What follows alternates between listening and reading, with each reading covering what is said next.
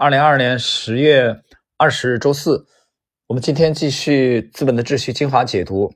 第四十二集。在上一集啊，四十一集我们结束了这个福特的迂回之路啊，第五章企业家迂回之路的福特的这一集。呃，今天的 这一集这个小节啊，它的这个小节的题目是人生的迂回之路啊，我们大概可能需要两集的篇幅。我们来看今天的内容。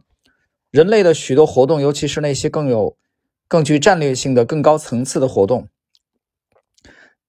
与那些缺乏战略性的活动相比，都会更多的受益于迂回或间接手段。尽管迂回方法拥有其战略上的优势，但以这种方式思考和行动是极其困难的，大多数人是做不到的。啊，括弧，如果迂回方法十分容易，那么每个人都会这么做。毫无疑问，由此产生的战略优势将被完全消除。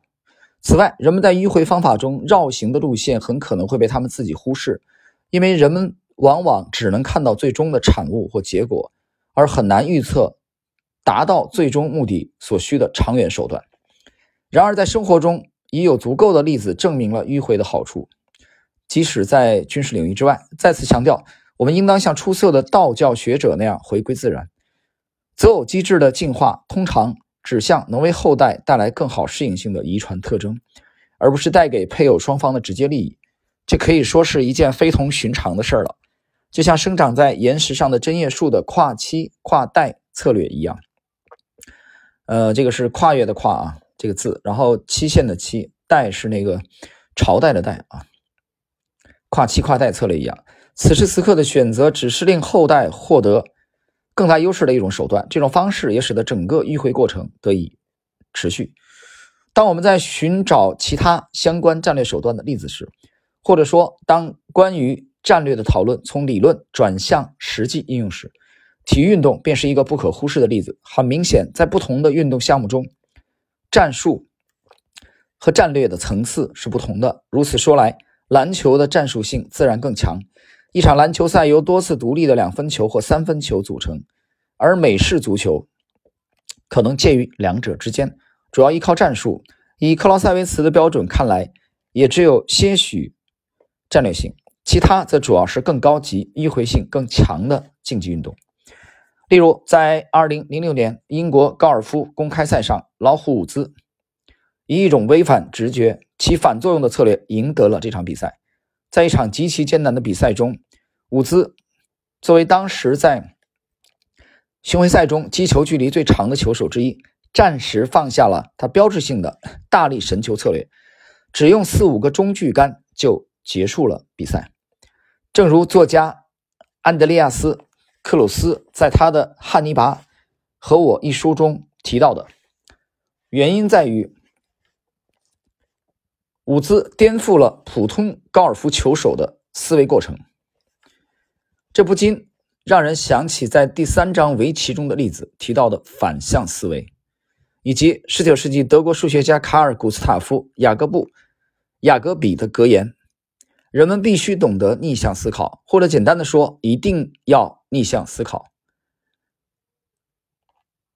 考察对立或相反的事物，往往是解决难题的关键。”停顿一下啊，这里解释一下，大家还记得吧？谈到这个雅各布·雅各比啊，有没有回忆起来？我们在这张同一张专辑里边，呃，当时解读这个呃《八芒精华录》，就是查理芒格的那个投资思想的时候，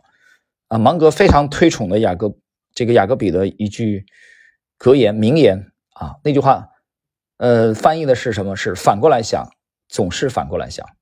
其实这里边人们必须懂得逆向思考的意思，就是翻译的不同啊，就是这部书的作者啊，这部书的作者，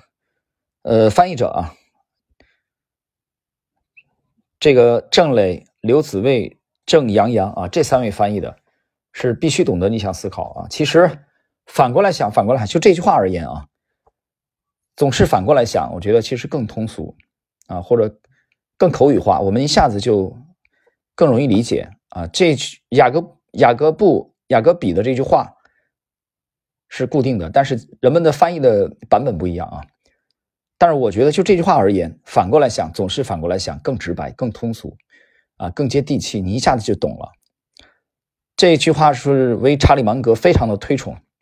那么这里边大家也会这个看到啊，听到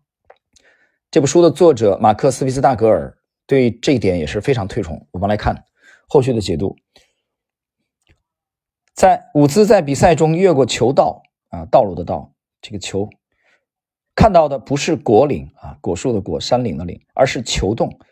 然后他就知道应该让球落在哪里来获得最佳位置优势，以便更接近球洞。因此，他前期的击球仅仅是方便自己最终推杆收尾的手段。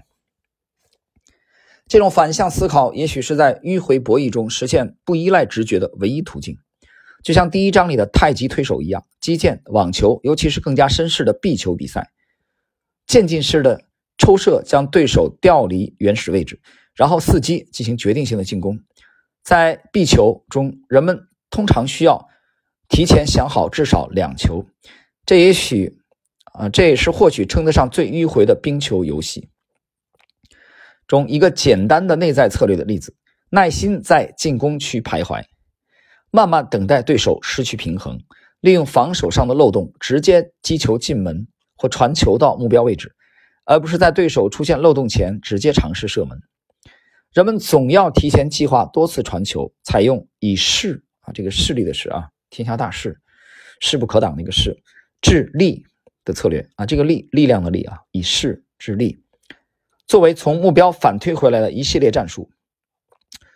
毫无疑问，维恩格雷斯基的这句话吸取了八十下的意思啊，八十下的原话怎么讲呢？就是他这句话的意思啊。一名出色的曲棍球运动员总能在冰球所在的地方击球，而一个伟大的曲棍球运动员总能等待在冰球将要到达的地方击球。解释一下啊，一个出色的曲棍球运动员就是总能在球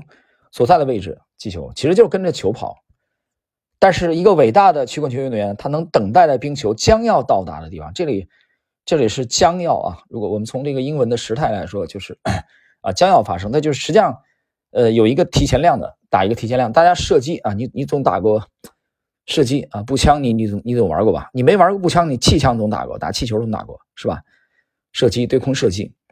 就在你去这个去这个射击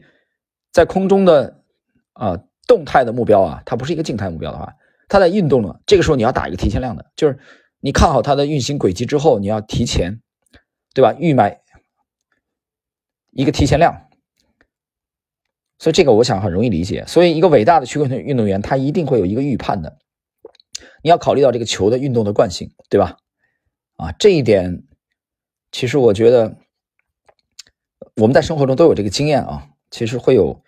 会有一个预判的。那么通过那个反过来，其实大家去打桌球啊，美式撞球或者。这个 snook 都会有这种啊预判，比如说你你球带啊想想打那个中带或者底带，然后你倒推过来，这个其实你在不自觉的就在运用雅各布雅各比的这句话反过来想啊反过来推这个倒推这个路线来设计。今天的内容啊就到这里，这个今天内容并不难啊，因为它从迂回之路的这一点，在体育竞技项目以这个美国这个高尔夫国际高尔夫球界的啊球神童吧，老虎伍兹。的比赛为例啊，然后呢，强调了雅各布雅各比的这句话。这句话不单是在体育竞技当中，在投资当中，在我们生活当中都很成立啊。就是反过来想，总是反过来想。其实今儿中午呢，跟两个朋友，我们三个啊吃了顿饭啊，这饭边吃饭边吹牛边交流，这可能不知不觉的，也可能两两三个小时就过去了啊。在这个吃饭的这个饭局当中啊，我们交流过程中，其实就谈到了这个逆向思思维能力的，谈到了独立思维能力的重要性啊，谈到了这个逆向啊思考的重要性，其实就是反过来想的重要性啊，这其实也是一种迂回。OK，我们今天时间关系啊，四十二集的内容啊，人生的迂回之路的上半部分内容就到这里，在下一集啊，我们以一集的篇幅来结束这个小节的呃学习，然后呢。下下一集啊，就是我们从四十四集将进入第第六章，时间偏好如何克服我们的人性啊？第六章同样非常的精彩。OK，我们今天就到这里。